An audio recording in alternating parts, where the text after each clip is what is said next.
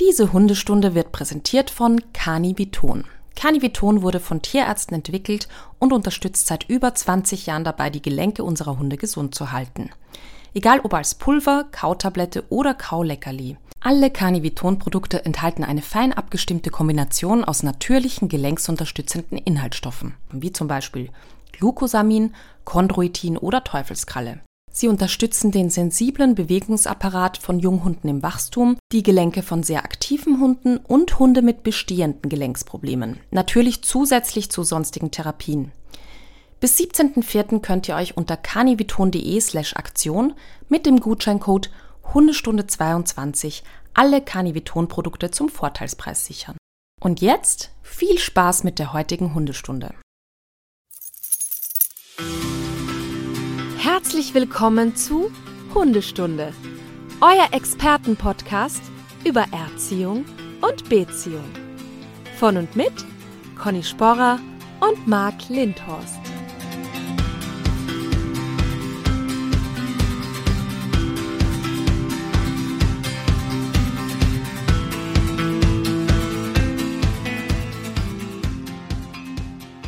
Mit einem Lächeln im Gesicht, Conny begrüße dich zur heutigen Folge unseres Podcasts Hundestunde.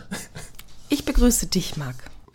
Ja, wir haben ja immer, immer vorher reden wir mal kurz, was, über was wir gleich sprechen nochmal und so ein paar Details. Und da hatte Ja. Conny, noch bevor ich auf Aufnahmen gedrückt habe, etwas für sie Witziges gesagt. Deswegen musste ich mit einem Lachen starten.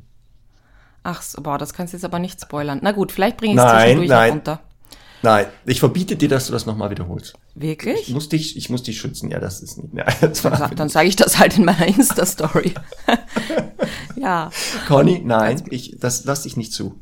Ich werde das, ich werde da drüber sprechen. Wenn du das Nur weil ich über, nur Ja, weil ich über auch. die Nein. Mimosenmänner gesprochen habe. Ja? Nein? Okay. Gut. Also, Das Marc. nicht von Männern, diese, diese Nachrichten. Nur so viel sei gesagt. So, jetzt, aber wir, Ah. wir, wir schweifen leicht ab. okay. Mhm. Ähm, pass auf, Marc. Ein- Mein, mein wichtigstes Thema ist eigentlich, wie läuft's bei dir mit dem Kartentrick?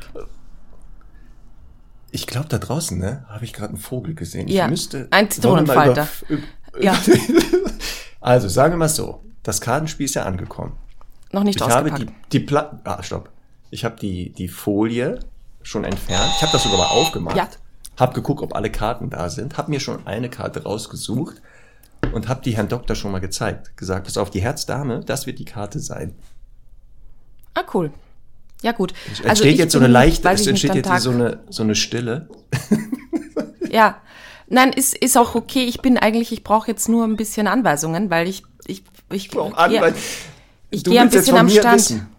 Ja. ich komme nicht weiter. Ich, also es gibt immer so Momente, wo ich gedenke, ah, jetzt, wo ich denke, jetzt hat sie es verstanden, ja. Und Du dann, glaubst doch nicht, dass ich dir jetzt verrate, wie es weitergeht. Ich, ich bin doch nicht verrückt. ja, verraten. Ich meine, du probierst mal aus und vielleicht hast du einen tollen Einfall. Ich verrate, nein, ich werde dir überhaupt nichts, ich werde dir nicht helfen. Okay. Das darf, wir dürfen, ich, wir dürfen uns nicht gegenseitig helfen. Vielleicht sollten du darfst wir dir nur gerne kurz- Hilfe bei, Ja. ja. Wir sollten kurz erklären, dass es darum geht, dass wir, also Marc hat vorgeschlagen, äh, den Hunden beizubringen, unseren Hunden beizubringen, dass sie ein, eine Karte aus vielen unterscheiden können, aus einem Kartenspiel, aus so einem ganz normalen Kartenspiel. Und ich habe es einmal versucht beizubringen, Herz Ass von anderen zu unterscheiden. Ja. Ja, und es läuft so mittel. Äh, Sagen wir mal so, das, was ich, als ich die ersten Videos gesehen habe, habe ich schon mittleren Herzinfarkt bekommen. Ich dachte, verdammt, hier, da war ein Streber, das, das sieht schon wieder sehr gut aus. Dann kam aber ein Video, da konnte ich dann wieder entspannen, als ich merkte, dass Semmel eher die Karten mischte. Also die hat die Karten Ja. so gemischt auf einen Haufen. Da wusste ich dann, okay, das sieht gut aus. Also Ja. da, Semmel, ich zähle auf dich. Bleib genau auf dem Stand, damit ich aufholen Fang einfach mal an, Marc, dann können wir gerne weiterreden. Ja. ja, also wie gesagt, ähm, heute steht auf meinem To-Do, Mhm. ich muss mit Herrn Doktor anfangen. Ja. Ich muss mit dem anfangen. Ja, und halt die Und Kamera da- drauf.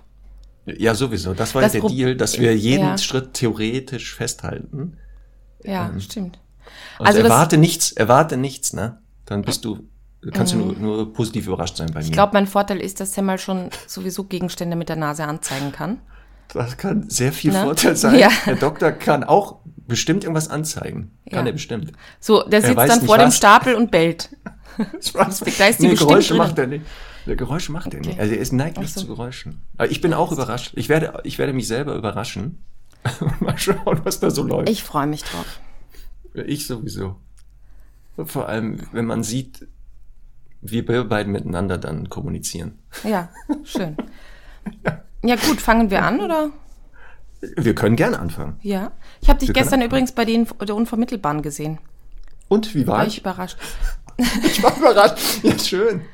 Ja, ähm, ich, ich habe einen sehr, wie soll ich sagen, eine für mich neue, aber durchaus kreative Form kennengelernt, dem Hund Leinenführigkeit beizubringen.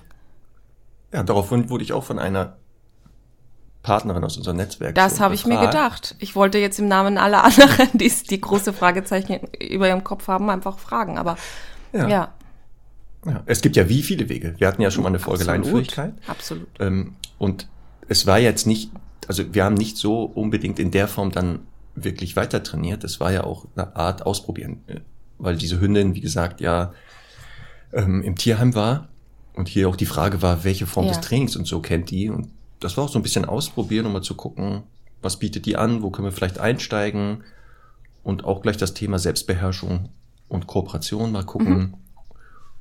Wir mussten Mhm. Ja, das Training bisschen- ist ja immer ein Ausprobieren. Ne?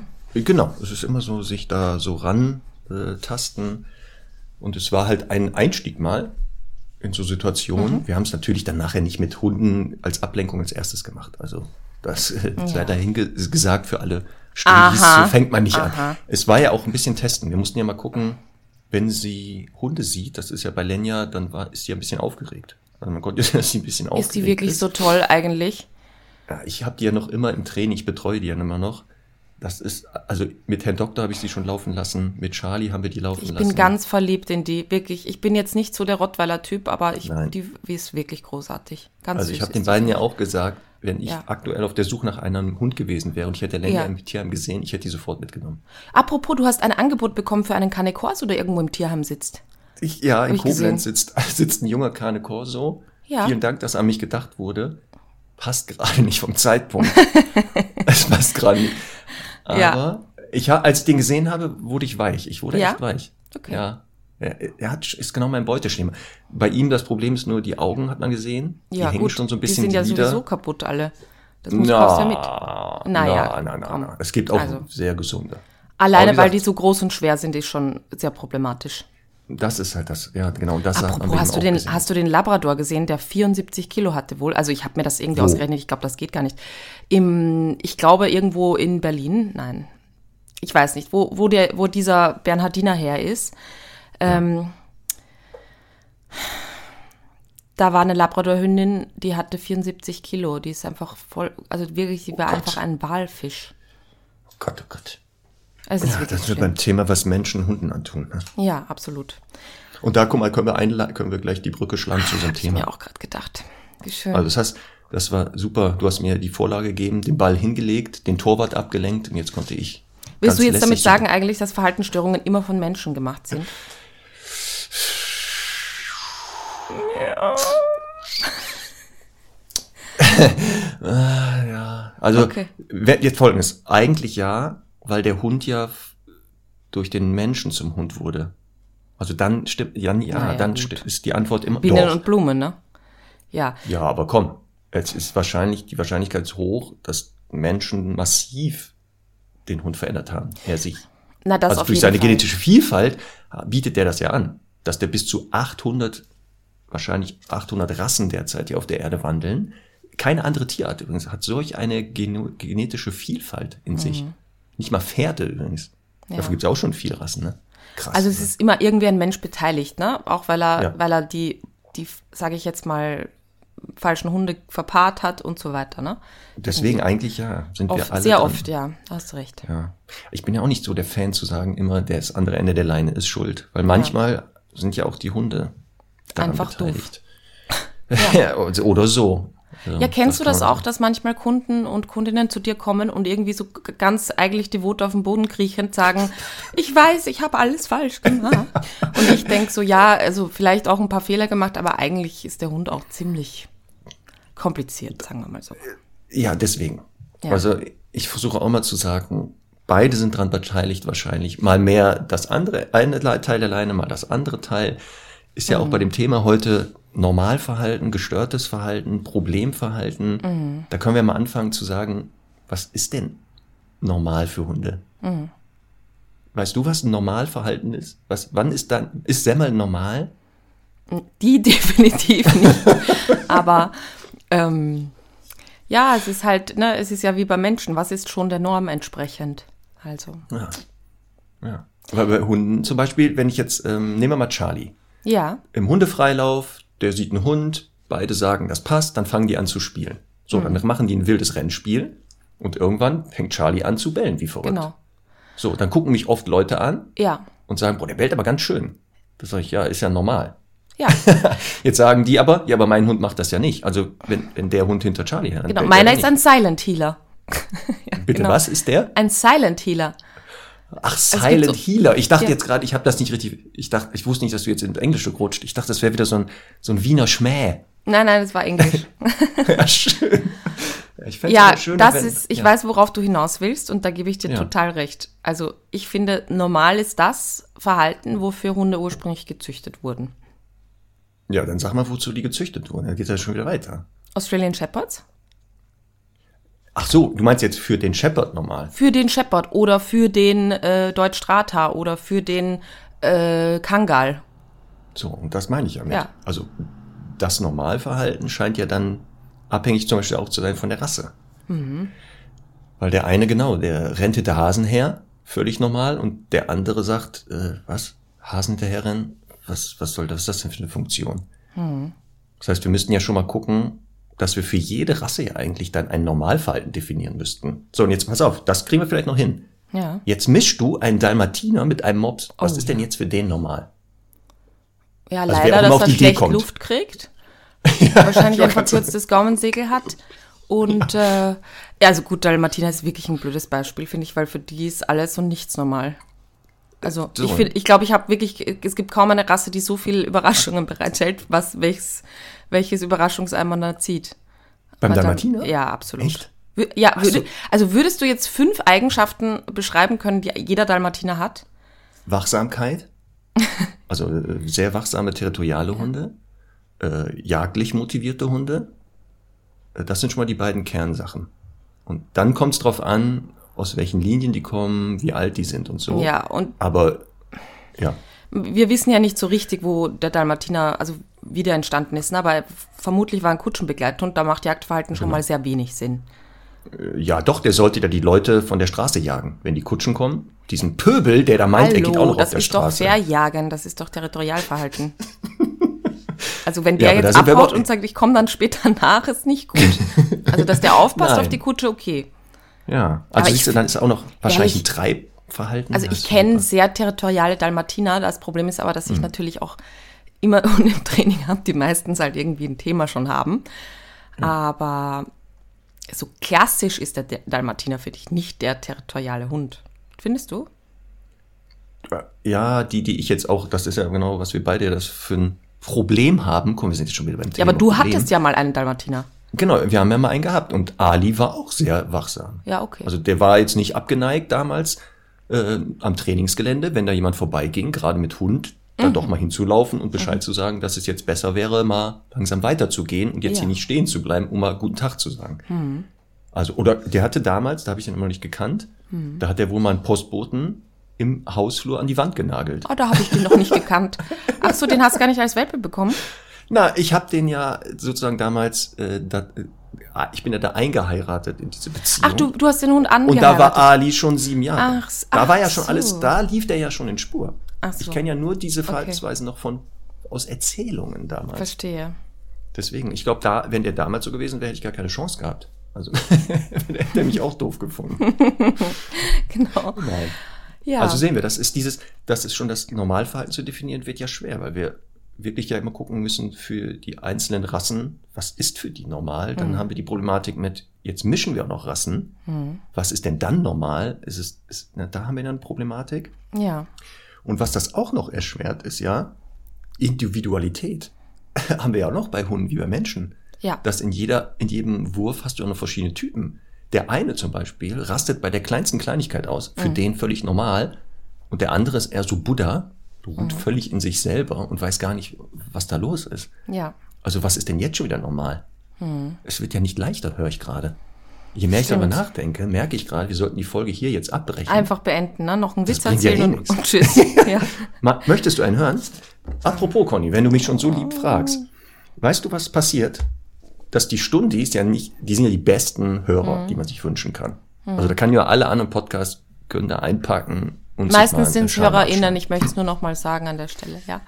Genau, deswegen haben wir jetzt Stundis als geschlechtsneutral definiert. Ja.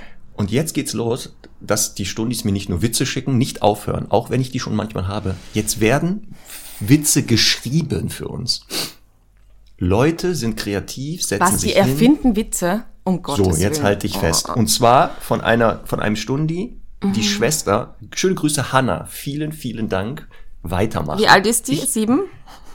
Hallo. Glaube ich nicht, aber ich kann es nicht beschwören. Denn Vielleicht Hanna, schreib uns mal, wie alt, schreib mal Conny, wie alt du bist. Okay, nur So, damit ich mich schon auf das Niveau einstellen kann. Der ist, der ist sehr gut.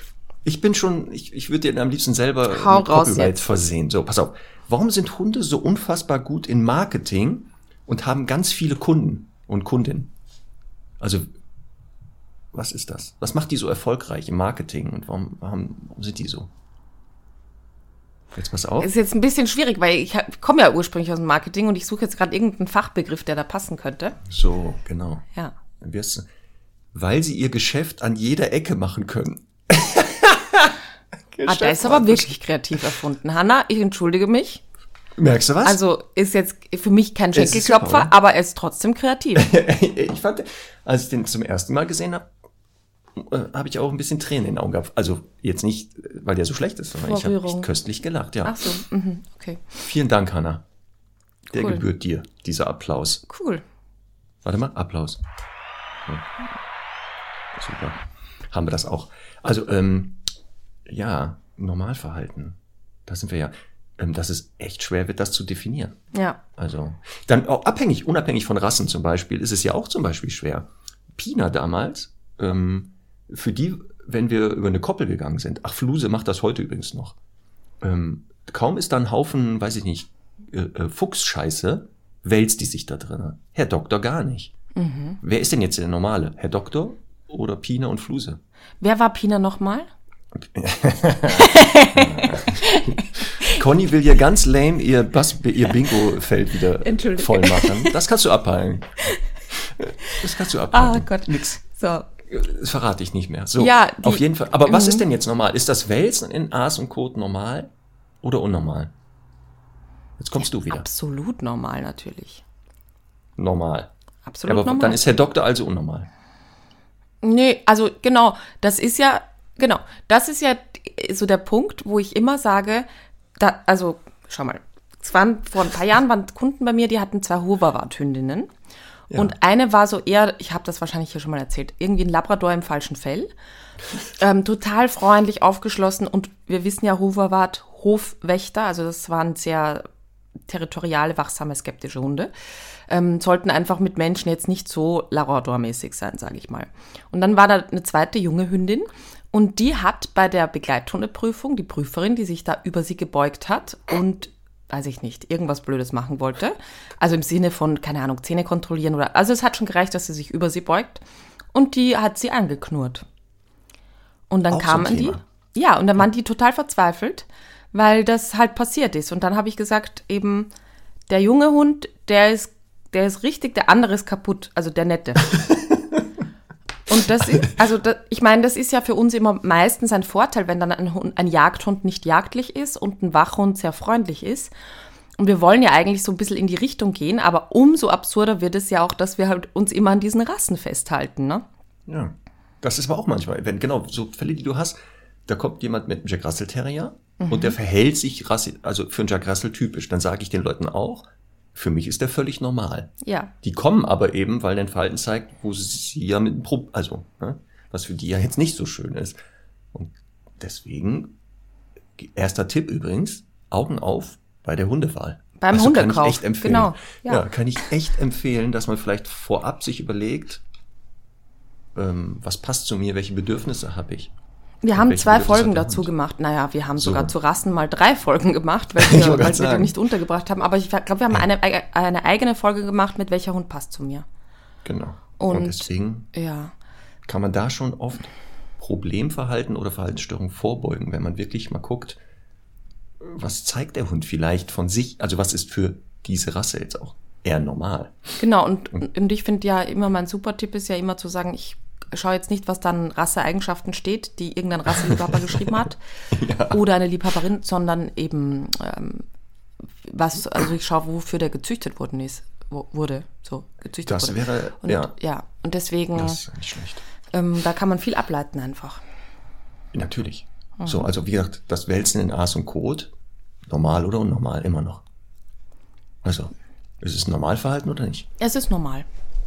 Ich sehe das auch so, dass es eigentlich normal ist. Für den Ja. Hund, der das zeigt. Das heißt es nicht, ist normal, aber es ein heißt ja auch normales nicht- Verhalten, was alle Hunde zeigen. Nee, das stimmt. Also das ist halt, es kann halt abgeschwächter sein oder nicht. Ne? Es gibt halt Hunde, ich meine, wir wissen ja, das ist sexuelles Imponiergehabe. Und es gibt So. Hunde, die das einfach subtiler machen und vielleicht da und dort mal markieren. Ähm, also da, das ist ja, finde ich, auch sehr, sehr unterschiedlich, wie Hunde da mit Sexualität umgehen, sage ich jetzt mal. Aber ähm, am Ende muss ich sagen, äh, auch wenn es, also ob es jetzt normal ist oder nicht, äh, am Ende muss ich ja nicht unbedingt immer damit leben. Also ich kann ja über Erziehung dann auch bewirken, dass, äh, dass der Hund eben sich nicht wälzt oder dass man ihn zum Beispiel einfach zurückruft, weil der perfekte Rückruf, wie wir wissen, ist eines der wichtigsten Signale. Deswegen, ja. Warte mal, da war auch irgendwas mit perfekter Rückruf. Da hatten wir eine Nachricht bekommen. Oh ja. Oh, das war. äh, Soll ich sie eine, vorlesen äh, einmal? Bitte, genau, bitte einmal. Ja. ja. Zum Thema perfekter Rückruf. Ja, da hat eine, warte, jetzt muss ich ihren Namen nochmal suchen. Eine Janika hat geschrieben, ich wollte mich von ganzem Herzen für ihre, ach so, nein, ich wollte mich bei Conny einmal für, gan- äh, von ganzem Herzen für ihre Vehemenz beim Thema der perfekte Rückruf bedanken. Denise, da müssen wir irgendwas drüber legen, dass es jetzt nur an Conny gerichtet war. Was soll ich meine, das, das stimmt ja. Äh, steht hier so. Was soll ich machen? Heute habe ich eine Situation beobachtet, die ich mit meinem Hund elfeinhalb Jahre nie erleben möchte und deswegen werden wir auch nochmal den perfekten Rückruf intensivieren. Der Hund ist äh, elfeinhalb Jahre alt, ist ein Labrador, also Ja. es ist nie zu spät. Ne? Wir waren mit dem Kumpel acht Jahre und der Kumpeline zwei Jahre in einem Wald verabredet, der mitten im Wohngebiet liegt. Wir, mein Hund und ich, haben auf der anderen Straßenseite geparkt. Nach dem Aussteigen habe ich ihn in dieser Situation mit Leckerchen absitzen lassen. Sehr gut. Nachdem ich mich sortiert habe und nach dem Verkehr schauen wollte, sehe ich, wie der Kumpel aus etwa 15 bis 20 Metern aus dem Wald auf uns zurennt. Als der Hund kurz vor der Straße war, lief Frauchen schreiend hinter ihm her. Das war zu spät, denn man hörte nur noch äh, Reifen quietschen und der Hund erschrak zur Seite. Ich übertreibe nicht, wenn ich sage, dass das Auto 20 bis 30 Zentimeter vom Aufprall entfernt war. Zum Glück sind keine bleibenden Schäden entstanden, außer der tiefsitzende Schock bei uns Menschen. Aus diesem Grund werden wir auch nochmal mit unserem alten Hund mehr trainieren. Ich würde mir nicht verzeihen können, wenn ich meinen Hund ähm, quasi bei einem Unfall verliere, nur weil ich ihn nicht erzogen habe. Mach bitte weiter so. Ich bin Fan der ersten Stunde. Dankeschön, Janika und Labi Rambo. Ja, es tut Also immer wieder gut, solche Geschichten äh, einfach auch zu hören, auch für die anderen. Deswegen haben wir jetzt jetzt ein bisschen breit getreten, weil genau das ist es ja. Also ein Hund, der jetzt irgendwie, weiß ich nicht, perfekt Fuß äh, hier und äh, Sitz bleibt beherrscht, irgendwie im Viereck auf der Hundewiese ist schön, aber ist halt ein Hobby. Aber wir trainieren ja in, in Wirklichkeit für den Alltag und genau für solche Situationen und da geht es ganz oft um Sicherheit. Genau. Wo der Hund nämlich, dass es wieder ein normales Verhalten gezeigt hat für ihn. Also der Total. hat ja jetzt nicht irgendwas Unnormales gezeigt, aber das sieht man genau, dass auch ein Normalverhalten, und das, das ist ja der, der, der die Brücke, ähm, oft Hunde halt normales Verhalten zeigen, was für uns aber problematisch wird. Ja. Also, oder das als Fachbegriff das sogenannte unerwünschte Verhalten. Ja. Dazu Gut, ich halt meine, wenn er überfahren wird vom Auto, ist das für ihn auch nicht so unbedingt schön. Ne? Genau, deswegen. es ist halt, genau in dem Moment, wenn er überfahren wird, hat er auch ein Problem. Und dann kommt der Unterschied. Unerwünschtes Verhalten, Normalverhalten, was halt für uns störend ist. Aber ich glaube nicht, dass, äh, wenn, weiß ich nicht, Charlie Pferdescheiße frisst, er damit ein Problem hat. Also der sieht jetzt Nee. nicht so aus. In dem Moment, wo er das frisst, sehe ich körpersprachlich keine Zeichen, dass er ein Problem hat. Eher das Gegenteil. Im Gegenteil, Also wenn, genau. wir, wenn wir ihn ansprechen und sagen, lass das, dann sehe ich immer diesen verwirrten Blick. Und weißt du, was ich glaube, was der denkt? Dass er sagt, ja gut, ich wusste nicht, dass das eure Pferdescheiße ist. Natürlich lasse ich euch den Vortritt. Dann nicht versteht, warum wir sie nicht fressen. Die müssen Das eh viel Komisches von uns denken auch. ja. Und bei mir gibt es auch Sachen, gerade das Fressen. Ich sage jetzt mal, Pferde, Pferdemist kann ja unter Umständen schon sehr gefährlich sein für Hunde, aber Ja. sagen wir jetzt mal irgendwelche Hasenköttel, ja, die da rumliegen und gefressen werden. Ich lasse das einfach zu bei Semmel, weil es mir wurscht ist, ja. Äh, wenn der Hund aber jetzt zum Beispiel eben über die Straße rennt, dann ist das ja, also und andere Hunde begrüßt, wäre mir das im Prinzip ja auch wurscht, aber unsere Umwelt ist ja gar nicht darauf ausgerichtet, dass Hunde halt das alles so zeigen können. Und umso wichtiger ist halt die gute Erziehung und das Handling in solchen Situationen, ja. Genau. Okay, also werden wir sie- heute darüber sprechen, dass es halt Normalverhalten gibt. Rasseabhängig, Individualität, äh, auch, auch Geschlecht hat übrigens auch Einfluss auf das Verhalten, habe ich gehört. Ja? Weil ich, weil anscheinend Rüden für Rüden es nicht unnormal ist, dass sie viel mehr markieren als Hündin. Es gibt ja so biologisch angeblich soll es ja da so Aufgabenteilung geben zwischen Rüden und Hündin, wie Ja. Männer und Frauen. Wobei wir jetzt wieder in diese Geschlechterklischees fallen und da wurden wir von einigen Gedisst. ja, da ist der Fachbegriff gewesen. Ähm, aber es ist halt biologisch doch eine Aufgabenteilung. Bei Hunden viel stärker zu erkennen. Also, dass, dass Rüden extrovertierter sind, mehr über Territorialverhalten nachdenken und Hündin halt sich eher um den Nachwuchs kümmern. Deswegen kann auch das Geschlecht sein. Genau. Ja, und dann müssen wir heute ein bisschen drüber reden, Problemverhalten. Weil hier im, im Wort steckt es schon, der Hund ein Verhalten zeigt, was für ihn problematisch auch werden kann. Und na, eigentlich handelt es sich aber wieder um normale Sachen. Beispiel Angst. Ähm, Gab es mal bei, bei Semmel das Thema Trennungsangst? Hatte die das mal? Die hatte, lass mich kurz überlegen, Also Stress mit alleine sein? Ähm, ja, die hat natürlich äh, an, also natürlich hatte die das von Anfang an. Also das habe ich ja, glaube ich, eh letztes Mal schon erzählt, dass die eben sehr schnell eine Bindung zu mir aufgebaut, also übertrieben schnell so, nach einem Tag oder zwei. Und natürlich musste ich das dann auch mit ihr trainieren. Und es gibt auch manche Situationen, wo ich wieder neu anfangen muss, weil das aus verschiedenen Gründen halt da nochmal schwieriger ist. Ähm, also absolut, ja, Trennungsangst. Also Trennungsangst ist, glaube ich, auch so dieses ähm, oder generell nicht alleine bleiben können. Es kann ja unterschiedliche Gründe haben. Ähm, ist ja auch eines der normalsten Themen bei einem sozialen Rudeltier, nicht? Und das meine ich ja. Ja. Weil wir sehen jetzt zum Beispiel das Jagdverhalten als Normalverhalten, was aber für den Hund jetzt wenig problematisch ist. Es ist für uns halt problematisch. Und dann gibt's halt Verhaltensweisen, die kommen auch aus dem Normalverhalten. Und dazu gehört zum Beispiel die, also der Stress mit Alleinsein, mit Trennungen. Das ist aber schon, würde man auch eher zum Problemverhalten zählen, weil auch der Hund darunter leidet. Denn das ist ja der Unterschied. Leidet der Hund unter diesem Verhalten? Könnten wir es eher als Problemverhalten kennzeichnen? Leidet er der Halter, ist es eher das sogenannte unerwünschte Verhalten. Aber beide halt normal. Genauso Silvester. Dass ein Hund da fast, ein, so wie Herr Doktor denkt, der stirbt gleich. Eine Angst ist ja nichts Unnormales. Also die ist ja sogar wichtiger Überlebensmechanismus, aber sie kann Ausprägungen annehmen und nicht mehr verhältnismäßig sein. Und dann leidet auch der Hund darunter.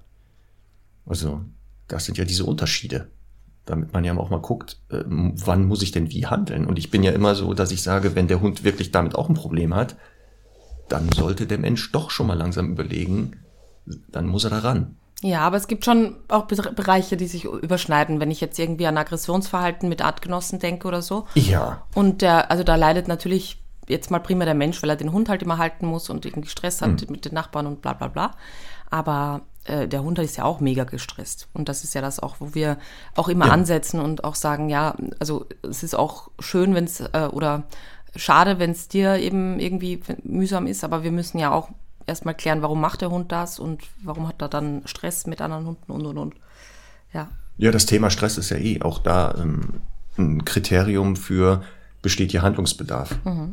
Wenn wir gucken, zum Beispiel genau beim Jagdverhalten, werden wir auch Stress sehen beim Hund. Das ist aber eher der für den Hund positiven Stress. Also unter dem leidet er ja nicht.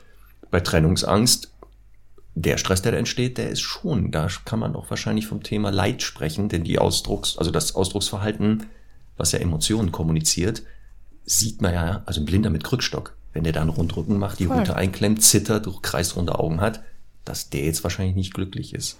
Das heißt eigentlich auch, dass ähm, dass das äh, per Tierschutzgesetz sogar verboten ist. Also ich bin ziemlich sicher auch bei euch. Bei uns gibt es in Paragraph 5 so ein, äh, also das beginnt mit dem Hund dürfen keine Schmerzen, Leiden mhm. äh, zugefügt werden und also nicht aus, ja, der Passus ist ungerechtfertigt Schmerz, Schmerzen oder Leiden zugefügt werden. Und ähm, das, das wäre ja dann schon, ne? Also eigentlich so. Im engeren Sinne ja. Also ja. wenn du das Tierschutzgesetz mal richtig anwendest, dann mhm. würden viele Sachen, die da draußen passieren, also den Hund ständig an der Leine zu führen, würde irgendwann mal dem Tierschutzgesetz eigentlich widersprechen, mhm. weil das ja eigentlich für einen Hund kein Freilauf sehr problematisch wird. Also die Bewegung, er kann keine normalen Bewegungsmuster mehr zeigen, außer an der Leine gehen. Und mhm. ähm, das nächste auch, er kann ja seine Umwelt gar nicht mehr auf Hundeart wahrnehmen. Ja. Also als Nasentier nur an der Leine laufen, ist mhm. auch nicht so schön. Deswegen sehen wir das. Aber da hast du auch gesagt, das Thema Aggression. Oft von vielen Menschen als Problemverhalten für sich selber gesehen. In den meisten Fällen mhm. sage ich aber, nee, also da das hier noch verhältnismäßig ist, ist es nicht unnormal. Aber es ist in der Gesellschaft eh dieses, gerade Aggression haben viele das Problem, das auszuhalten auch, glaube ich. Da habe ich eh gleich eine Frage dazu. Ich habe immer ja. wieder ähm, Kundinnen und Kunden, die dann erzählen, so da gibt es den einen Hund in der Nachbarschaft und wenn er den sieht, dann ist alles vorbei. Und das sind, sind oft grundsätzlich verträgliche Hunde, aber der eine, keine Ahnung, hat mal provoziert, der ist nervig, weil der immer wieder da äh, vorbeiläuft oder was auch immer. Und ich finde immer, also ich sage dann auch immer, ja, den einen Feind hat jeder. also ich finde, dass wenn jetzt eben der Hund grundsätzlich verträglich ist und bei einem halt mal sagt, okay, da rege ich mich auf, also das muss natürlich auch im händelbaren Bereich sein, keine Frage. Aber wenn dem da mal ein paar Belllaute entkommen und der jetzt nicht volle Kanne in der Leine hängt, finde ich das auch in Ordnung. Das sehe ich ja genauso. Da würde ich hm. ja auch sagen, zu verlangen von einem Hund, dass der wirklich mit allen Artgenossen klarkommt, ist für mich unnormal. Ja. Diesen Anspruch auch zu haben. Ja, vor allem, man muss ähm, an sich selbst mal denken, ne? Auch so das meine sich selbst ja. provozieren lassen und dann so ganz souverän, ignorant. das ist wirklich. Das, also. Deswegen oft das andere Ende der Leine, wenn man deren alten eigenes Verhalten beobachtet, im Supermarkt, äh, im Restaurant, im Straßenverkehr. Mit anderen, im Straßen, genau, sehr gerne genommen, dann sieht man, dass da ähnliche Verhaltensweisen zu erkennen sind, ja. die aber beim Hund, die, die dem abgesprochen werden. Ja. Also es kommt ja immer mehr diese eierlegende Wollmilchsau, will man haben. Ja. Also der Hund soll schon, weiß ich nicht, wenn man den ruft, kommen, ähm, aber der darf natürlich überall frei laufen. Das ist mhm. natürlich auch in Ordnung. Der soll schon, äh, weiß ich nicht, die, die Schwiegermutter soll er reinlassen, aber wenn da irgendjemand komisches durch den Garten geht, dann darf der den auch massiv verbellen. Also mhm. das ist ja dieses, man will schon einige normale Verhaltensweisen gerne haben, aber die nicht immer. Und das ist natürlich Hund, das ist aus Hundesicht natürlich ein bisschen crazy, ne? Ja. Also das verstehe ich schon. Gut. Sehr gut. Ja, und dann haben wir unerwünschtes Verhalten, Problemverhalten und dann, und da ist klar, da ist Handlungsbedarf die sogenannten Verhaltensstörungen. Und jetzt sprechen wir halt wirklich von Verhaltensweisen, da wo man zum ersten Mal sagt, die sind wirklich nicht normal, weil sie auch den Hund, wenn er sie zeigt, auf Dauer schädigen was wir bei Problemverhalten und vor allem dem unerwünschten Verhalten selten haben, seltener. Mhm. Seltener. Ja? Ähm, und das sind ja so Sachen, die da, wo die meisten auch drüber nachdenken bei Verhaltensstörungen, Kreis drehen. Ja.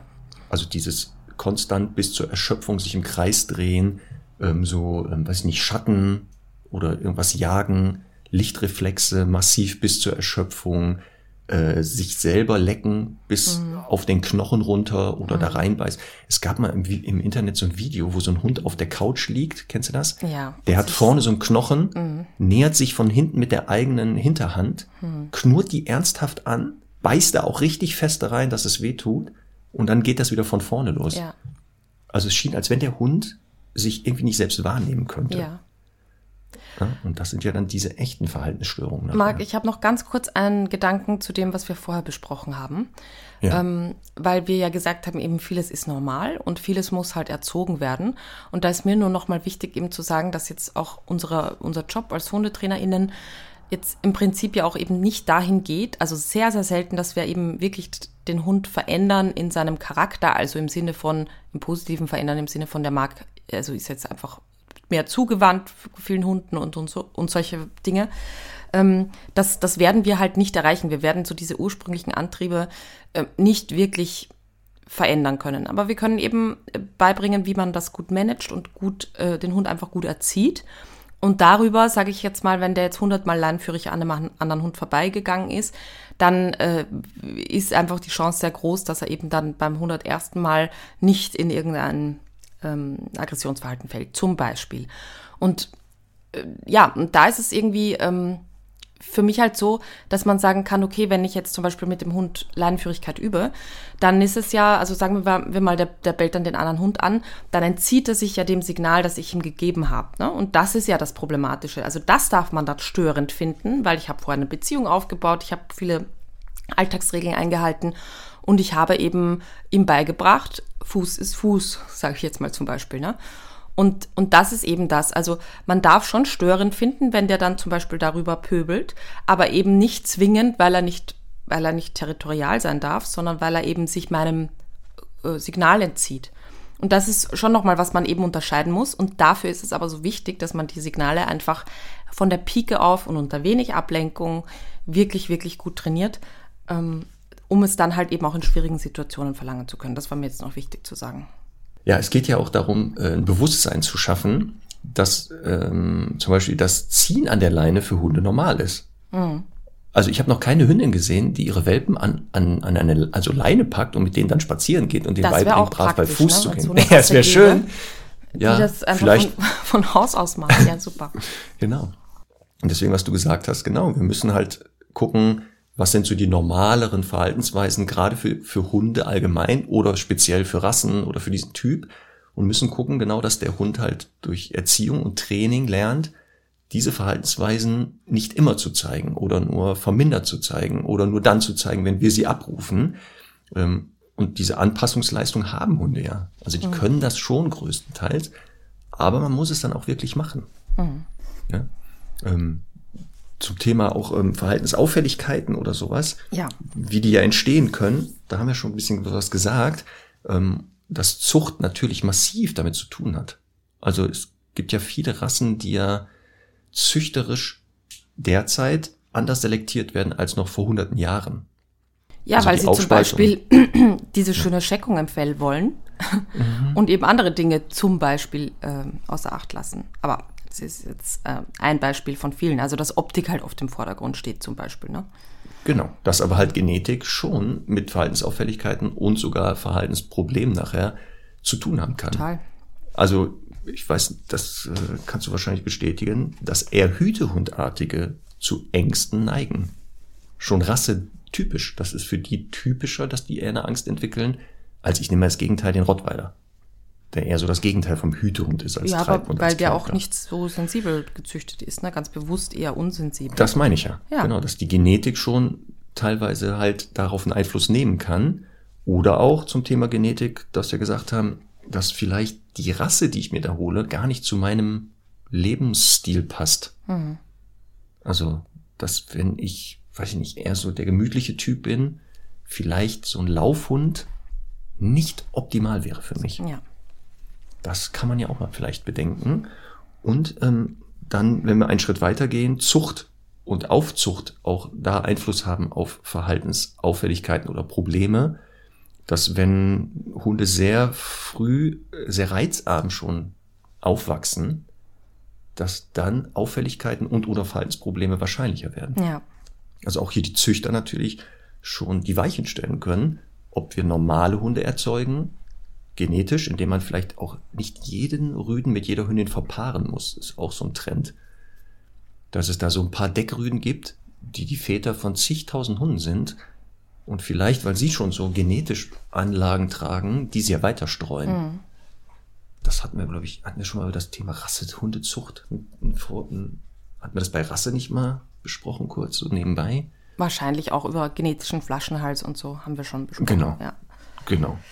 Und auch ähm, Stichwort Zucht, dass ja einige Hunderassen und Linien äh, schon genetisch mit Frust und Stress jetzt nicht so ganz gut umgehen können. Und ja. da wird dann noch verstärkt sogar die noch Stress, äh, die, die weniger stressresistent sind oder so, mhm. mit denen wird noch stärker gezüchtet, weil man für bestimmte Beschäftigungsformen das braucht. Ja. Und das ist ja jetzt auch nicht so super. Ja, aber das ist eben genau so dieser Knackpunkt auch, wo man sagen kann, okay, manches ist halt einfach normal und das kann auch ein Stück weit trainiert werden und ähm, über Erziehung viel kompensiert werden, aber eben bei vielen Hunden, das müssen jetzt gar nicht die klassisch überzüchteten sein, das kann natürlich auch bei Mischlingen vorkommen, eben wo jetzt nicht irgendwie die Zucht schuld ist, dann, dann sind wir ja bei diesen echten Verhaltensstörungen, die du genannt hast. Ne? Genau. Und das meine ich aber nur, ne, dass ähm, einige davon, die sind halt auch schon mit Ansage, also da ist Genetik hat damit Total, zu tun. ich- Aufzucht, ja. Gesundheit ja auch. Also genau, wenn, was, wir, was du eben mal so angedeutet hast, wenn ein Hund kaum Luft kriegt. Mhm. Also der kriegt kaum noch Luft, selbst im Schlaf, dass die ja nicht mal mehr liegen. Die, Ja. die setzen, weil die ja sonst echt das Gefühl haben zu ersticken, Mhm. dass diese Hunde dadurch ja ständig Stress haben und da auch dann vielleicht einige Verhaltensweisen erklärbar werden. Also diese Hunde sind nicht gestört, aber ihre, ihre, ihren, ihre Gesundheit lässt es gar nicht mehr anders zu. Also die können sich ja gar nicht mehr anpassen anders, als nachher so übermäßig vielleicht zu reagieren. Du hast gerade von sehr triebigen Hunden gesprochen, die halt eben bewusst so gezüchtet werden, dass sie halt sehr äh, reizempfänglich sind und eben sehr geringe Frustrationstoleranz haben. Als ich äh, da vor ein paar Jahren mit Ellen in Ungarn war, ähm, wir haben ja einige Tierheime besucht, erinnere ich mich noch total genau. Ich werde das am Freitag posten in die Story. Da war eine Hündin, eine Malinois-Hündin, die ähm, eben auch schon viele Monate, wenn nicht Jahre da im Zwinger war. Und die hat sich halt extrem gedreht. Also ich bin, ja, ich glaube, das war Kreisdrehen oder in die Route beißen. Ich bin nicht mehr ganz sicher. Aber das ist halt der Super-GAU, ne? Für einen Hund, der im Prinzip dafür gemacht wurde, total gefordert zu werden und eben genau ähm, ganz wenig auszuhalten, damit sie halt vielleicht eben eher an den Menschen rangehen oder gewisse Aufgaben erfüllen halt. Und da ist natürlich auch sehr naheliegend, dass die irgendwann sagt, ich, ich, ich raste aus, ich muss mir irgendeine Ersatzhandlung suchen. Und dann entstehen eben diese Stereotypien. Ja, das sind ja genau diese gefährlich, also nachher dann, wo der auch der Hund ja wirklich ähm, ein Verhalten zeigt, was auch wirklich schädigend ist. Ich hatte das auch mal vor, ich glaube 15 Jahren, eine ganz junge äh, deutsche Schäferhündin aus so einer Leistungszucht. Das sind diese graumelierten, die sind ja wirklich dann für den sogenannten Hundesport ne, Ja. selektiert worden. Halte ich ja gar nichts von. Kann, da kann mir jetzt auch gerne der Shitstorm losgehen, interessiert mich nicht. Aha. Ähm, ja, das ist sowas, das. ah, Weißt du, dass äh, Schutzhunde aus, also Schutzhundesport in Wien verboten ist per Tierhaltegesetz? Ah, da sollte man sich da Deutschland mal eine Ja. Scheibe von Aber abschneiden. ich glaube, das ist nur in Wien so. Also du kannst halt fünf Kilometer Ach so. rausfahren, dann ist es. Also, Ja. Ach so, ja gut, dann geht's wieder. Oh Gott, oh Gott. Was für ein Schwachsinn. Naja, auf jeden Fall ähm, ein junge, eine jüngere Frau mit Kind und so meinte dann, sich so eine Hündin zu holen. Ich weiß auch nicht warum, was da die Idee dahinter war. Und diese Hündin zeigte auch genau dieses, Hm. früher nannte man das halt sehr triebige, also sehr reizempfänglich, sehr, sehr schnell körperlich und kam auch schwer zur Ruhe. Und es war wirklich, dass diese Hündin durch ihr Verhalten wirklich sich schädigte. Ja. Also ich habe dann, wir haben ein bisschen ausprobiert und die war natürlich totaler Balljunkie, Überraschung, Überraschung. Also dass die ein Suchtverhalten auch entwickelt hat ähm, und dann erst recht nicht mehr zur Ruhe kam. Und dann haben wir so ein bisschen geguckt und dann habe ich irgendwann gesagt, so, okay, wir müssen mal gucken, also wie heftig das schon ist. Dann haben wir da mal den Ball drei, vier Mal geworfen. Man konnte erkennen, wirklich genau, die ist nicht mehr ansprechbar. Du konntest den Ball nehmen als fremde Person, mit der das Gelände verlassen, die wäre auch mit dir gekommen. Das hat die null interessiert. Hauptsache der Ball, du hast den Ball, also eine Bindung war nicht da. Und dann habe ich den Ball mal über den Zaun geworfen. Und die Hündin war schon eine halbe Stunde auf dem Gelände. Die wusste, dass da ein Zaun ist. Und als wenn da kein Zaun war, rannte die einfach los in den Zaun rein, weil ja der Ball dahinter lag. Ja. Und das ist sowas, da, da, da, das, was echt mir so ans Herz gegangen ist, wo ich sehe, das, äh, das geht nicht. Also wie soll denn dieser Hund gehalten werden? Also welche Umgebung muss man diesem Hund also geben Total. und wer soll das leisten? Diese Halterin übrigens gar nicht. Ja, ist Habe ich auch ganz oft bei Schäferhunden leider, ähm, wo ich auch so denke, also äh, auch oft ältere Leute oder so, ähm, da ist da da ist halt einfach wirklich sehr viel, also sehr wenig Aufklärung passiert und da hat ein Züchter wirklich einfach nicht seine Aufgabe gemacht. Ähm, und das ist so schwierig, weil das ist jetzt so, na, das ist jetzt kein Hund, wo ich sage, der leidet so sehr, der ist ein Euthanasiekandidat oder so, überhaupt nicht. Aber das ist halt, der muss halt auch mit einem Hochleistungsmenschen irgendwie zusammenarbeiten, der aber gleichzeitig auch dafür sorgt, dass er natürlich auch den Ausgleich und die Ruhe erfährt. Und da würde ich mich nicht dafür ähm, eignen zum Beispiel, weil ich halt, Nein. weil mein Al- Alltag das gar nicht zulassen würde und so. Ähm, äh, das ist halt, ja, sehr schwierig dann in solchen Situationen, weil du kannst ja dann im Prinzip ähm, eine Abgabe in den Raum stellen, aber Ja, wohin? Ja, ob sich dann jemand, ob sich dann jemand findet dafür, dann ist natürlich die, die Leute hängen halt trotzdem an dem Hund. Also da ist natürlich auch ein ganz kleines Maß an Egoismus dabei, zu sagen, okay, aber ich kann mich nicht trennen und so. Sehr, sehr schwierig. Sehr schwierig. Ja, aber ähm, das hast du ja eben angesprochen, Stichwort Schutzdienst oder Hundesport, wie das ja hier auch gerne genannt wird. Ähm, auch das kann die Ursache sein übrigens für Verhaltensauffälligkeiten und im schlimmsten Fall sogar Verhaltensproblemen. Also Verhaltens wirklich massiven Problemen. Ähm, weil ja, wenn man jetzt zum Beispiel nicht weiß, wie Lerntheorie funktioniert, man ja auch sehr schnell auch mal frustriert ist und dann dem Hund vielleicht unterstellt, Moment mal, willst du mich, also du bist ungehorsam oder so ein, so ein Schwachsinn ähm, dass das natürlich dann auch manchmal dazu führt, dass der Hund auch gar nicht versteht, warum wir so wirsch oder reagieren und auch sehr ruppig teilweise, ja. Also sehr, sehr massiv auf Hunde ja eingewirkt wird, körperlich oder mit Hilfsmitteln. Und dass ein Hund natürlich dann auch mal vielleicht eine Gegenaggression zeigt, die dann wieder dargestellt wird als, guck mal, der Hund ist gestört. Ich kann ihn nicht mehr anfassen. Ja. Also wenn das nicht in irgendeiner Weise, und selbst da bin ich ja sehr kritisch, auch beim Polizeidienst oder Militär und so, ähm, gebraucht wird, dann ist das einfach überhaupt keine Option und überhaupt egal für welche Rasse, keine Beschäftigungsform für Hunde, die mit uns in der Gesellschaft leben sollen. Einfach weil es total unfair ist dem Hund gegenüber, ne? zu sagen, egal, also die, das wird ja auf verschiedene Weise aufgebaut. Ich sage jetzt mal, der nette Weg ist ja eben über Frust ähm, und über Beutetriebigkeit, also einfach dieser Ärmel ist ja dann so toll und so. Ähm, und dann halt im Alltag zu erwarten, aber da bist du ganz entspannt, das ist einfach viel zu schwierig und viel zu viel verlangt. Ja, also ich bin da echt kein Fan von. Ich, ich glaube auch, die Polizei oder Armeen könnten ohne Hunde auch existieren. Ja, Haben da, da bin ich, also das, da kenne ich mich zu wenig aus, dass ich da jetzt echt eine Meinung dazu hätte. Ich glaube, ähm, ganz, also natürlich auch in dem ganzen Suchhundebereich und so, da sind die natürlich unersetzbar. Ja, Ob die jetzt da irgendwie bei den super, ähm, weiß ich nicht, bei uns ist das die Cobra oder so, so bei den super Einsatzteams, ähm, da auch wahrscheinlich schon Vorteile haben. Ich weiß es nicht, aber ja, ja beim Suchen von mir aus ja, also gerne, ne? Also Menschen suchen, äh, weiß ich nicht, Straftaten, da unterstützen mit der Nase, okay. ja. Ich glaube, so diese Schutz, also dieses klassische Menschen angreifen und verbellen bei Demonstrationen. Mhm. Das Problem ist genau, die werden nicht gefragt, die Hunde. Also die werden ja einfach nicht gefragt. Hast du nicht Lust da mal, äh, dass, also der Hund hat sich ja nicht gemeldet auf eine Stellenanzeige. Ja. Also da stand ja nicht bei der Polizei gesagt, wisst ihr was, passt genau zu mir, ich bin jetzt da, wir können loslegen. Sondern diese Hunde werden ja da geholt. Und So wenn dann auch noch so komische Trainingsformen da angewendet werden, also nee, tut mir leid. So, Marc, ich habe aber vorher unterbrochen.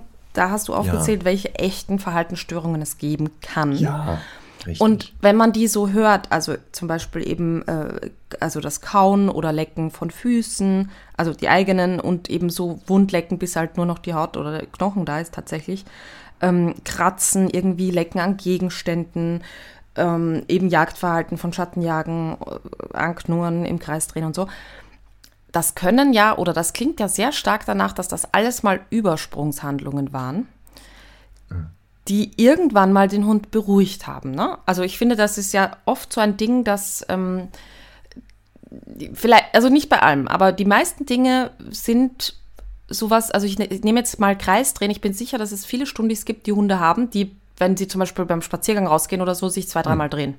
Genau. Oder ähm, ja, äh, irgendwie in einer Aufregung, in einer Situation, wo sie so ein bisschen überfordert sind, dann mal drehen oder in die Rute beißen oder so in die eigene.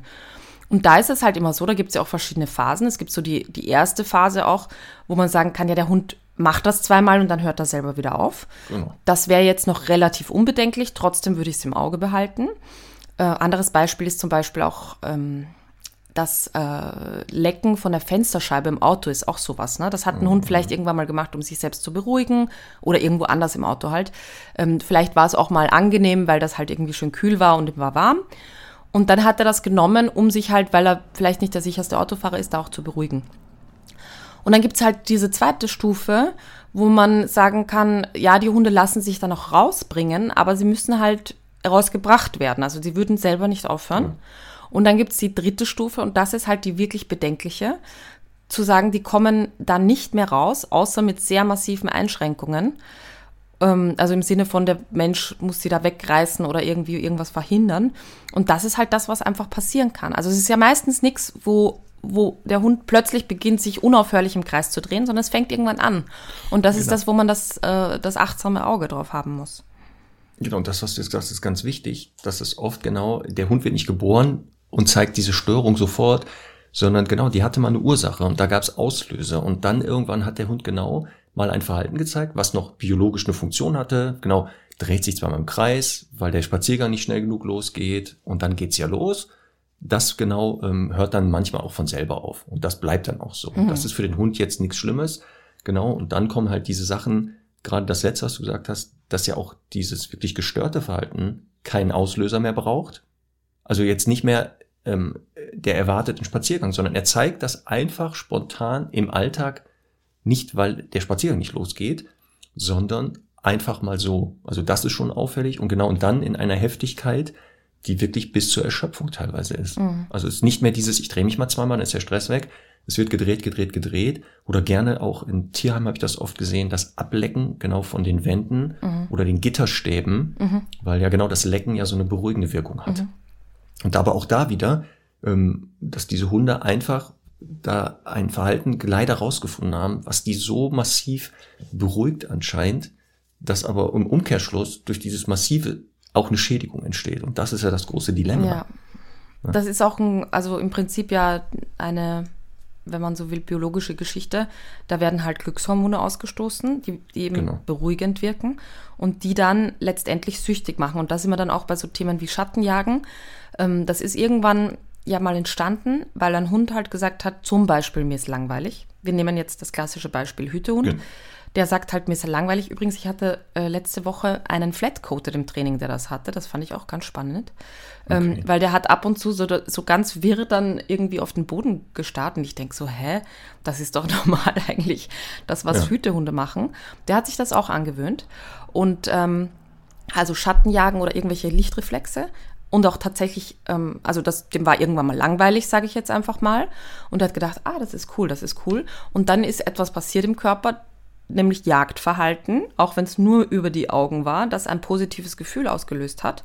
Und das wiederum dazu führt, dass der Hund das wieder wiederholen möchte und wiederholen möchte und sich irgendwann halt, ja, wie ein Junkie dann daran bedient einfach. Und zwar auch, auch sehr oft, wenn er, wenn er halt so Pausen hat. Bei dem war es so, wir haben den beschäftigt und wenn dann quasi nichts passiert ist, dann hat er gesagt, oh, ich brauche mehr, ich brauche mehr und hat sich was gesucht. Genau.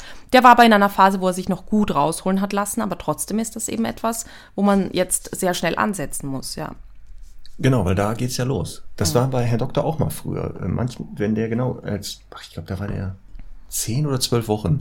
Genau, wenn der aufgeregt war und es irgendwas ging nicht denkt, dann drehte der sich auch zwei, dreimal und mhm. jagte auch die Route das ist von selber weggegangen. Ja. Also das ist zum Glück selber weggegangen. Aber genau da geht das ja los, dass das immer vermehrter gezeigt wird. Ja, ich behaupte ja auch nicht ganz von selber, entschuldige, weil du hast dann bestimmt ja auch mit ihm viel Impulskontrolle und so trainiert. Genau, ne? Und ja. dann hat er halt, also auf, über, über, über die Bande quasi gelernt, äh, dass, dass er eben sich auch entspannen kann und dass er einfach Frustration lernt und ein bisschen lernt halt sich nicht so seinen Impulsen zu folgen. Und das hat auch dazu geführt, dass er eben mit dem aufgehört hat. Ja, ja da hast du recht, natürlich. Ne? Wir haben ja irgendwas gemacht, ja. so dass es, ja, wichtiger Hinweis, natürlich nicht von selber. Ja. Das geht meistens ja eben nicht von selber ja. weg, sondern man macht ja was. Deswegen, also die beste Vorbeugung ja auch, dass ein Hund eben keine Verhaltensstörung entwickelt, gibt es ja so ein paar Sachen. Also Beispiel Sozialisation. Ja. Gut sozialisierte Hunde zeigen kaum bis gar keine Verhaltensstörung, ähm, weil die auch gelernt haben, mit Stress, Frust, Ärger klarzukommen. Mhm. Also da ist das Thema wieder Erziehung, der anstrengende Teil für uns Menschen, ne? dass der Hund halt auch solche Sachen lernen muss auszuhalten, weil er, wie gesagt, für ihn das ja nicht normal ist. Gerade da gehen an der Leine, haben wir schon gesagt. Ja. Also Deswegen Erziehung, so. Impulskontrolle, ähm, äh, Spaziergänge eben so gestalten, dass sie nicht einfach nur langweilig sind und der Border Collie eben eine Runde um den Block geht oder zehn, sondern dass er eben auch gefordert wird, dass eben genau diese Bedürfnisse, die Hunde halt zuchtbedingt oder typbedingt haben, auch wirklich ausgelebt werden können. Ähm, Genau. Wir haben uns ja dazu entschieden, Marc, wir machen nächste Folge, nächste Woche eine Folge Richtig. dazu. Genau. Ähm, Nochmal wirklich so zum Thema Spaziergänge gestalten, äh, Beschäftigung draußen. Finde ich ein wichtiges Thema, gerade jetzt, wo der Frühling kommt. Das sowieso. Ja. Aber wie gesagt, auch als Vorbeugung für eventuelle Verhaltensaufklärungen oder Probleme. Ja, die absolut. Haltung und dazu gehört halt der Spaziergang. Genau. Weil das haben wir ja auch oft, dass die Menschen ja kommen, wir fragen die ja auch, ähm, wie beschäftigen sie den? Und dann kommt so, ja, wir gehen zweimal am Tag um Block. Und dann, oder wir sind drei Stunden unterwegs. Und dann frage ich aber, ja, was machen sie denn dann? Ja. Ja, laufen, laufen. Ja. Okay, und noch irgendwas? Ja, gut. Dann Ich mache es dann manchmal mit ihm Grundsignale. Kommt auch oft. Ja, genau. Ja, so Sitz und Bleib und so, Mhm. okay. Aber so die geistige Auslastung wäre Mhm. auch nicht verkehrt. Deswegen, also das ist auch ein gutes, also gute Prävention, damit Hunde nicht verhaltensgestört sind, vielleicht auch mal die Haltungsform zu überdenken und Mhm. zu sagen, was für meinen Hund vielleicht genau mal sinnvoll ist. Ja. Man kann das nicht immer auf alle Hunde machen. Also ähm, das werden wir nächste Woche genau bei Spaziergängen sehen. Einige Hunde finden das super, was wir vorschlagen. Andere sagen, ja, kann man drüber nachdenken. Ähm, aber generell Beschäftigung. Ja. Also das ist ja wirklich dieses. Ne?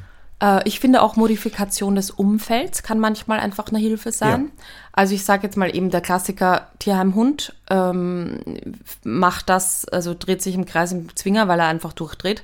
Da kann einfach alleine die Vermittlung schon in ein artgerechtes, möglichst artgerechtes Leben für den Hund ähm, einfach Abhilfe schaffen. Es kann äh, auch sein, dass jetzt zum Beispiel, das war mal vor 100 Jahren, ich glaube, bei Hundeprofi, ich bin nicht sicher, ähm, wo ein Baby eingezogen ist und der Hund sich die Pfoten so wund geleckt hat seither. Und das war jetzt nicht so klassisch, oder er ist eifersüchtig, sondern da haben sich einfach die, die Prioritäten total verschoben. Der war vielleicht vorher auch nicht super beschäftigt, aber hat dann gemerkt, ich falle da eh total hinten runter. Und dann hat er eben angefangen, äh, da dieses Verhalten zu zeigen. Und dann ähm, ist er natürlich beschäftigt worden und das ist wirklich weggegangen. Man hat natürlich auch dann, ich glaube, über einen Trichter auch immer dafür gesorgt, dass der das auch nicht weiter zeigen kann. Das ist auch sehr wichtig, aber man hat ihm eben auch Ersatz geboten. Und äh, da kann halt auch Modifikation des Umfelds sein, zu sagen, vielleicht in dieser ersten äh, sehr aufregenden Zeit oder so, äh, kommt der Hund halt drei Monate mal auch zu einer Freundin, die sich da gut kümmert. Das kann ja alles absolut äh, äh, Management sein, das in Ordnung ist. Also das ist auch ein wichtiger Punkt. Oder sagen wir mal, der Hund halt, also da ist ständiger Lärm und der Hund kommt nicht zur Ruhe. Dann, äh, ja, ist auch manchmal ein Umzug halt nötig. Ne? Das ist einfach so. Ja, weil das gerade bei dieser Tierheim-Situation, Ja. wenn Hunde da schon so ein Verhalten zeigen, durch die Übernahme in eine andere Umgebung, die eben nicht so ist wie da, ständiger Stress, man kann nicht mehr zur Ruhe kommen, manchmal schon dazu führt, dass der Hund schon weniger das zeigt und dann auch erstmal trainier- oder therapierbar sogar Genau. wird. Wobei auch hier aufpassen, bei echten Verhaltensstörungen sehr oft auch eine Grenze kommt, wo dieses Verhalten nicht Ja. weggehen wird. Es Ja. wird weniger, es wird kontrollierter. Ich habe immer noch eine Hündin im Training, eine Schäfer, eine Duffy. Die kommt auch aus so einer ganz dubiosen Zucht. Mhm. Ähm, da ist das Training auch so ganz typisch Schäferhundmäßig wohl mal verlaufen. Und die auch, als ich die kennengelernt habe, halt Schatten und sowas gejagt Mhm. hat. Und wir jetzt so weit, also irgendwann waren, dass das weniger wurde. Aber das Mhm. ist nicht weg. Also es gibt manchmal noch Momente, wenn die wirklich wieder einen schlechten Tag hat oder hochgestresst war, fiel die in das Muster. Nur jetzt konnten wir endlich die rausholen. Also dieses Mal Ja, unterbrechen, was vorher halt wirklich nicht war, die bis zur Erschöpfung wirklich Ja. einfach umgefallen ist. Und deswegen, also wenn ihr wirklich echte Verhaltensstörungen habt. das ist eh habt- schon ein Riesenschritt dann an der Stelle, ne? Das ist genau, weil die Lebensqualität des Hundes sich dadurch natürlich erhöht. Aber nochmal, es wird nicht weggehen, richtig. Ja. Es wird nicht so richtig weggehen. Und ich habe ja angesprochen, also ein ganz entscheidender Punkt, wie immer beim Training von unerwünschtem Verhalten oder auch Verhaltensstörungen, ist ja eben bestmöglich dafür zu, zu, zu sorgen, dass das Verhalten nicht gezeigt werden kann. Und wenn ich, ähm, wenn ich zum Beispiel dieses Thema mit Lichtreflexen habe, also schaff mal ein Umfeld, wo das halt nicht Ja. stattfindet. Vielleicht ein paar Monate Genau. dann irgendwo in den Norden ziehen, wo die Sonne ist oder so. Nein, selbst das ist ja nicht möglich. Also es ist ja sogar Ja. mit irgendwelchen äh, künstlichem Licht und so entsteht das, ne? Und das war genau das Problem bei der Hündin. Ja. Also die waren die tagsüber zum Beispiel im Garten gelassen und da waren ständig Schatten tagsüber natürlich, wo ja klar war, allein im Garten geht schon mal gar nicht. Dann aber auch genau, was du beschreibst, in der Wohnung natürlich entstanden ja auch mal Lichtreflexe. Ja. Also es ist dann genau, kommt auch mal ein Moment, wo man sagt, so ja. Also da halt kommt immer schwerer. wieder nochmal der, der, der Schuss Heroin sozusagen, der das Genau. dann halt letztendlich einfach nicht gut werden lässt. Das ist einfach Ja. schwierig. Ja. Aber das Gute ist, dass echte verhaltensgestörte Hunde äh, sehr selten sind. Ja. Also zu, das ist, das müssen wir echt sagen, Ja. zum Glück sehr, sehr, sehr selten. Ähm, weil, wie gesagt, ähm, viele Hunde es schon schaffen, sich anzupassen, also mit ihren Strategien Probleme schon lösen können. Und zum Glück muss man sagen, die meisten Hunde ja in einer Haltungsform äh, mit den Menschen leben, die jetzt nicht so dafür zu führt, dass wirklich Verhaltensstörungen entstehen. Das sind Das die stimmt. seltenen Fälle. Ähm, trotzdem sollten die immer weniger werden. Und deshalb haben wir auch gesagt, wir machen den Podcast Wissenschaften immer mehr Leute aufklären und sagen, guck mal, das ist ein Hund, der kann Hund, das kann der ganz gut. Aber äh, einige Sachen musst du ein bisschen helfen. Da musst du ihn mal an die Hand nehmen. Ja, und das, ähm, da möchte ich echt auch nochmal aufrufen dazu, das bringt mich auch sehr in Rage, wenn die Menschen halt sagen, ja, der ist ja gestört. Ja, und dann, Ja, es kommt ganz schnell. Ja, egal irgendwie, was das Thema ist, das, das wirklich, das finde ich so schlimm, dieses Wort eben zu verwenden, weil ich einfach denke, ja, eh, aber wenn du jetzt irgendwie den ganzen Tag äh, rumsitzen müsstest und einfach nichts zu tun hättest, würdest du das auch werden. Also insofern veränder Genau. das einfach und dann hast du plötzlich keinen gestörten Hund mehr. Zum Beispiel. Nee. Ja. Ja, deswegen, das ist halt wirklich sich mal beschäftigen mit, was für Bedürfnisse haben Hunde. Ja. Haben wir auch schon in ganz vielen Folgen gesagt, dass die so Bedürfnisse haben und wir ja auch verantwortlich sind für die Befriedigung, weil sie es eben nicht mehr in der Form können in Ja. unserer Gesellschaft. Wir wollen das ja auch gar nicht mehr. Wir haben noch natürlich jetzt der Voll- Vollständigkeit halber auch noch zwei Formen der Verhaltensstörungen, die auch sehr, finde ich auch sehr traurig sind. Das ist einmal auch Ja. Apathie, also dass Hunde irgendwie so in eine erlernte Hilflosigkeit fallen und wirklich einfach äh, zum Beispiel kein Komfortverhalten mehr zeigen. Also zum Beispiel sich nicht mehr kratzen, sich nicht schütteln, auch, auch diverse Übersprungshandlungen und so nicht mehr zeigen. Ähm, das gibt's auch und das ist auch immer so ein Punkt. Also ist da noch etwas von Normalverhalten, ähm, eben zum Beispiel an, anhand von Komfortverhalten oder ist da jetzt gar nichts mehr? Das wäre halt auch eine schlimme Verhaltensstörung. Und dann haben wir natürlich eben, wie schon besprochen, diese über, übertriebene Reizempfänglichkeit. Ne? Also dass wirklich nur irgendwo ähm, der kleinste Reiz dazu führt, dass der Hund halt total ähm, ja, reagiert darauf. Also Ja, es sind gut, nicht immer nur. erwähnt hast. Ja. Nee, nee, genau. Dieses, weil ganz oft haben wir natürlich, wenn wir Verhaltensprobleme hören, so dieses, der Hund bewegt sich, der macht was Aktives. Ja. Aber ganz wichtig auch dieses Apathie, dieses komplett abschalten und ähm, sich von der Umwelt entkoppeln und Mhm. in sich selbst versinken, natürlich eine Verhaltensstörung ist, die für viele Hunde ein großes Leid erzeugt. Mhm. Und für Außenstehende vielleicht nicht. Man denkt, ach guck mal, der liegt den ganzen Tag da rum, Mhm. der ist halt so ruhiger Typ. Und dass er aber in Wirklichkeit vielleicht schon sich komplett in sich zurückgezogen hat, ähm, fällt den meisten dann leider nicht auf. Ja. Und deshalb solche Alarmsignale sind halt Wegfall des Komfortverhaltens, Wegfall des Explorationsverhaltens, ähm, dass er sich auch nicht mehr selbstständig beschäftigt, dass er auch ähm, teilweise so, so ähm, na, Spielverhalten, auch das wird dann eingestellt sehr oft. Und das sind schon so Alarmzeichen, Stichwort Verhaltensauffälligkeiten, Verhaltensstörungen. Wenn man das feststellt, jetzt muss man aufpassen, wenn der Hund nie verspielt war, ist klar, ne, dann kann man das Kriterium nicht ja. nehmen. Ähm, aber das sind so die, die ersten Kennzeichen. Gestern hatte ich noch ein Telefonat mit einer Kundin, da ist die ältere Hündin jetzt verstorben. Und seit zwei Wochen die ähm, andere Hündin zeigt halt anscheinend Trauer. Für die Kundin erkennbar, ja, draußen nicht zum Glück. Also da fällt sie noch relativ, aber wenn sie nach Hause kommt, dann guckt die, wo ist die Hündin, legt sich dann lieber hin und ist dann etwas inaktiver als sonst, ist auch kaum ansprechbar. Und für die Kundin natürlich jetzt ganz schlimm. Und die Frage war auch da, ist das, zeigt die eine Störung? Und dann fragte ich auch, ne, also ist die draußen, wie verhält die sich noch, ist die noch, schläft die noch oder sowas? Zum Glück all das konnte die Kundin positiv beantworten, so dass ich auch gesagt habe, ich glaube, dass die jetzt nicht eine Störung zeigt, das ist Trauer. Die trauert einfach auch, so wie sie, das ist erst seit zwei Wochen. Ähm, Und mit der Zeit wird das sich wohl dann fangen. Aber auch hier war der Tipp, dass ich gesagt habe, gucken Sie mal, dass Sie die vielleicht mehr beschäftigen, dass die keine Zeit hat, so tief sich dann, also in tiefste Trauer zu kippen. Ein bisschen traurig sein, natürlich soll die auch und darf die ja. Ähm, Aber das war noch kein Kennzeichen einer Störung, der schon Alarm war. Marc, es gibt Hier. eine neue Studie aus Mailand. Ich weiß nicht, ob du sie Jetzt gelesen kommt's. hast. Ja. Ähm, also ich, ich drücke jetzt schon mal jetzt den Buzzer, weil ich eine Studie äh, anzweifle. Und zwar, pass auf, weißt du, was die Erkenntnis war? Jetzt kommt's. Hunde trauern nach dem Tod von Artgenossen. Das haben die rausgefunden? Das haben die jetzt rausgefunden. Kannst du dir das vorstellen? Ja, es ist schön, dass Ja. es wissenschaftlich vielleicht mal jetzt fundiert ist. Ich, wirklich, Ja. also manchmal denke ich so, bitte echt.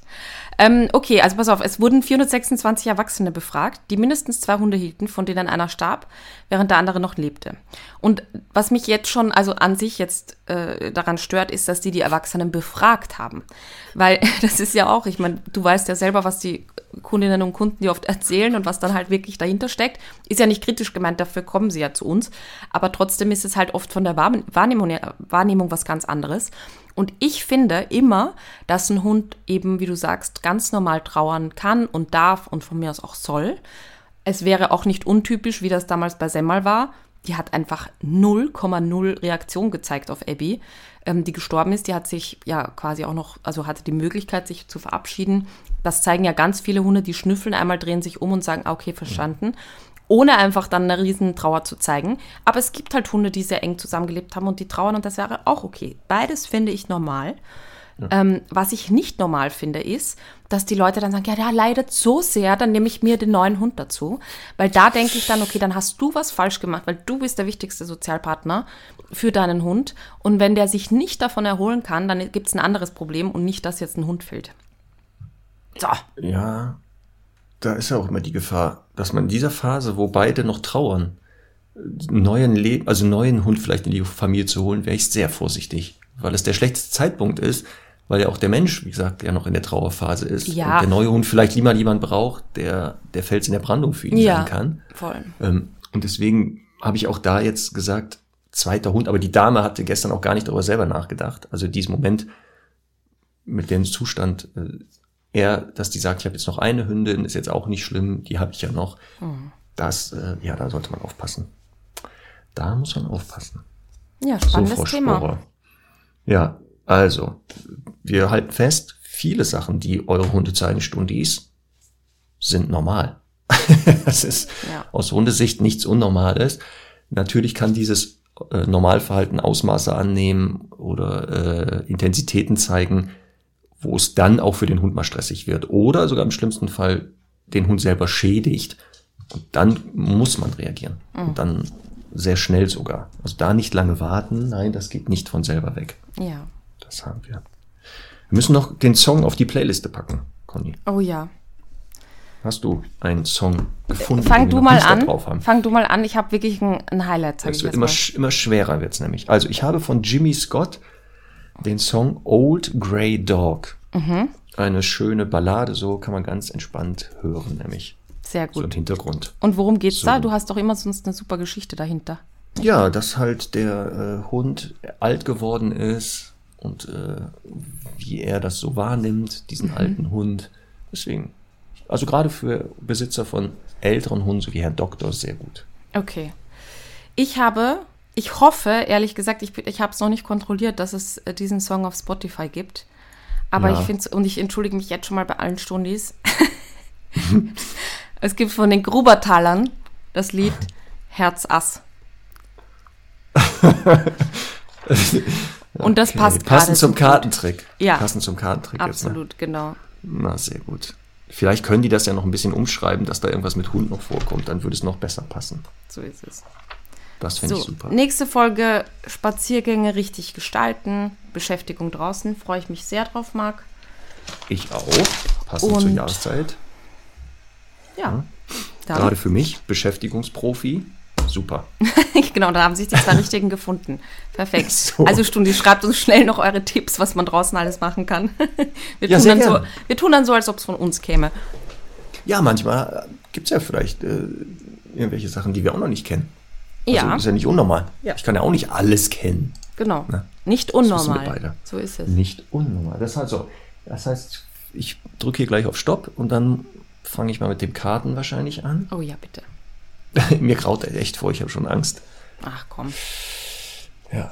Vielleicht irre ich mich auch und der Doktor ist der totale Kartentrickhund. Vielleicht überrascht er mich voll. Ah, ich bin sicher, dass der das äh, verstehen wird. Ich bin einfach noch nicht sicher.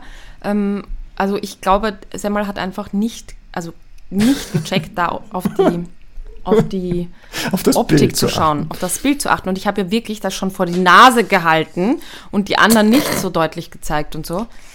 Nein, Ja. sie geht halt tatsächlich über Geruch. Ja. Ach, guck mal, nächste Woche werden wir auch nochmal über die 66 Wiederholungsaufgabe da sprechen. Oh ja, wir sehr nächste gut. Mhm. Woche auch noch auflösen. Da sind schon einige am Ziel beinahe. Ja, Ja. ach wie schön. Sehr gut. Also Also, nicht vergessen. 66 Wiederholungen. Genau. Genau, äh, weitermachen. 66 Mal wiederholen äh, nach dem Aussteigen Sitz, also den Hund den Sitz zu bringen. Und beim 67. Mal filmen und schauen, ob er es von selber tut. Und im Idealfall dann jetzt nicht äh, irgendwie direkt auf der Hundewiese parken, sodass der Hund sehr abgelenkt ist. Also das muss schon realistisch normale Ablenkung sein, finde ich. Oder? So. Ja. Ja, ja, das sollte also erkennbar sein. Und wenn man das noch nicht trainiert hat und diese Ablenkung, dann bitte nicht machen. Das wäre ja fatal. Ja.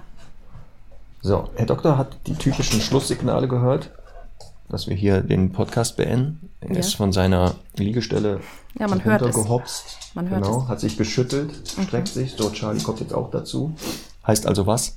Du musst muss raus. raus. Du musst ja muss immer raus. den Forderungen deines Hundes folgen. Das ist ja eine der Grundregeln der Hundeerziehung. Was denkst du denn? Ja, Nicht, dass ich hier als schlechtester Angestellter im Haus gelte nachher. so ist es. Das geht nicht, das geht nicht. Gut, Conny, nächste Woche Spaziergänge gestalten. Ich wünsche dir jetzt einen schönen Spaziergang, Marc. Ja, du hast ja heute Morgen schon deinen absolviert, glaube ich, ne? Ja, Du hast ja, du hast ja auch deine Challenge, habe ich gesehen. natürlich. So, jetzt reicht's aber. Komm, wir machen jetzt hier auf Pause. Ja, Tschö. du legst auf. Nein, ich lege jetzt auf. Tschüss. Tschüss.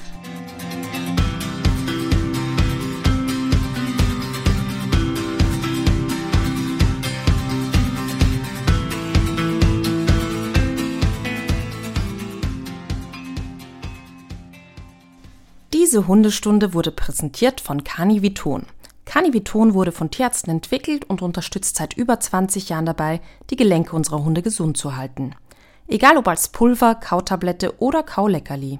Alle Caniviton-Produkte enthalten eine fein abgestimmte Kombination aus natürlichen, gelenksunterstützenden Inhaltsstoffen, wie zum Beispiel Glucosamin, Chondroitin oder Teufelskralle.